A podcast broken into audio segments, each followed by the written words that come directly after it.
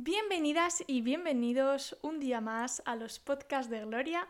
Como ya podrás imaginar, yo soy Gloria y hoy vengo a hablarte de un tema más teórico, no tan anecdótico como las tapas, como el último vídeo, pero bueno, no por ello menos interesante. Hoy voy a hablarte de las palabras polisémicas.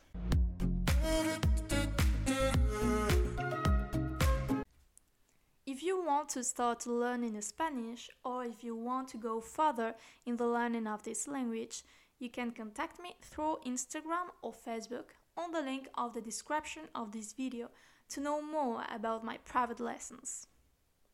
Si vous voulez commencer à apprendre l'espagnol ou si vous avez déjà un bon niveau mais que vous voulez aller plus loin dans l'apprentissage de cette langue, vous pouvez me contacter via Instagram ou Facebook dans le lien de la description de cette vidéo pour savoir plus sur les cours particuliers. Si quieres aprender español o si deseas mejorar tu nivel, puedes contactarme a través de Instagram o Facebook en el link de la descripción para saber más sobre mis clases particulares. En español, al igual que en muchos otros idiomas, existen palabras que se escriben de la misma manera, se pronuncian igual y que además pertenecen al mismo grupo gramatical, pero que tienen distintos significados. ¿vale? Este fenómeno se llama polisemia. La palabra polisemia viene del griego. Poli significa muchos. Sema significa significados y la terminación ia quiere decir cualidad. Por lo tanto, podemos decir que polisemia es la cualidad de tener muchos significados. En español también existe la homonimia, que suele confundirse con la polisemia. Las palabras homónimas pueden escribirse y pronunciarse de la misma manera, lo que vienen a ser palabras homógrafas, o pueden escribirse de manera diferente, pero pronunciarse igual, lo que llamamos palabras homófonas. Sin embargo, la gran diferencia con las palabras polisémicas es que en la homonimia el origen de la palabra es diferente y por lo tanto puede pertenecer a categorías gramaticales diferentes. Un ejemplo de palabras homónimas sería, para una palabra homógrafa, es decir, que se escribe y se pronuncia de la misma manera, tenemos la palabra vino. Vino puede ser la tercera persona del singular del pretérito indefinido del verbo venir o puede ser la bebida alcohólica que se extrae del zumo de las uvas. La categoría gramatical del primer significado es un verbo y del segundo significado es un sustantivo. El origen, por lo tanto, es diferente. Vino del verbo venir proviene del latín venire, mientras que vino como sustantivo proviene de la palabra latina vinum. Como palabras homófonas, es decir, que se escriben diferente pero se pronuncian de la misma manera, tenemos las dos palabras vaca y vaca, vaca con V y vaca con B. Vaca con V es un sustantivo que significa hembra del toro y vaca con B es un portaequipajes que se coloca en el techo de, de un vehículo. La primera palabra, vaca con V, proviene del latín vaca y la segunda proviene del francés vache y este del galo vascanda. Bien, ahora voy a daros 10 casos de palabras polisémicas en español. Realmente hay muchísimas, pero voy a daros como las 10 que a mí me parecen las más conocidas. La primera de todas es órgano. En el diccionario de la Real Academia Española, de donde he sacado todas las definiciones, aparecen ocho definiciones para esta palabra. Voy a nombrar solo dos de ellas. La primera es un instrumento musical de viento compuesto de muchos tubos donde se produce el sonido, unos fuelles que impulsan el aire y un teclado y varios registros ordenados para modificar el timbre de las voces. La segunda definición es cada una de las partes del cuerpo, animal o vegetal, que ejerce una función. Esta palabra y todos sus significados provienen de la palabra latina organum, por lo tanto tienen el mismo origen. La segunda palabra es banco. Esta palabra tiene 10 definiciones. No voy a nombrarlas todas en ninguno de los casos. Proviene del francés antiguo banc y algunas de las definiciones son asiento con respaldo o sin él en que pueden sentarse dos o más personas, conjunto de peces que van juntos en gran número, 3. Empresa dedicada a realizar operaciones financieras con el dinero procedente de sus accionistas y de los depósitos de sus clientes. 4. Establecimiento médico donde se conservan y almacenan órganos, tejidos o líquidos fisiológicos humanos para cubrir necesidades quirúrgicas, de investigación, etc. La tercera palabra es capital. Proviene del latín capitalis. También tiene 10 mm, definiciones, me parece. Y dos de ellas son dicho de una población principal y cabeza de un estado, provincia o distrito. 2. Hacienda caudal, patrimonio. La cuarta palabra es gato.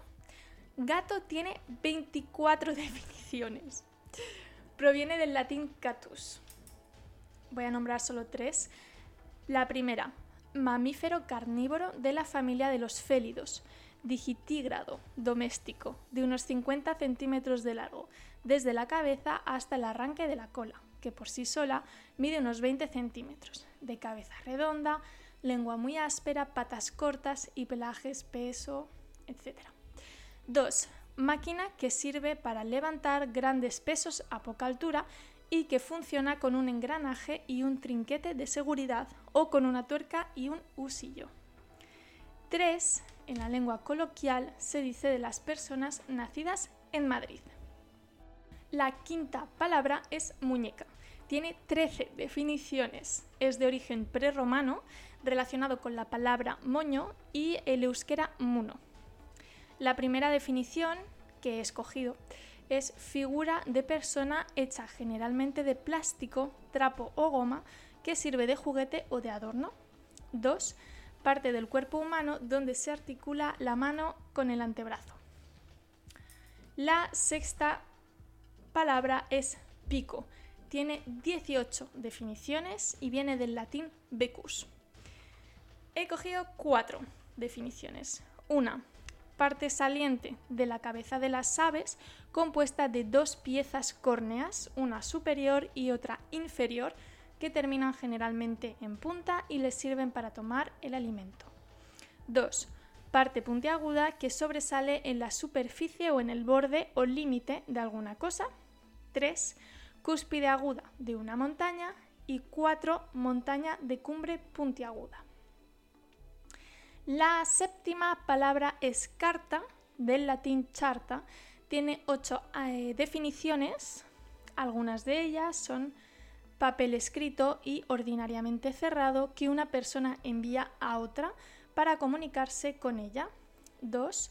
Cada una de las cartulinas rectangulares que, cubiertas con una cara uniforme y otra con dibujos determinados, se usan en distintos juegos de azar.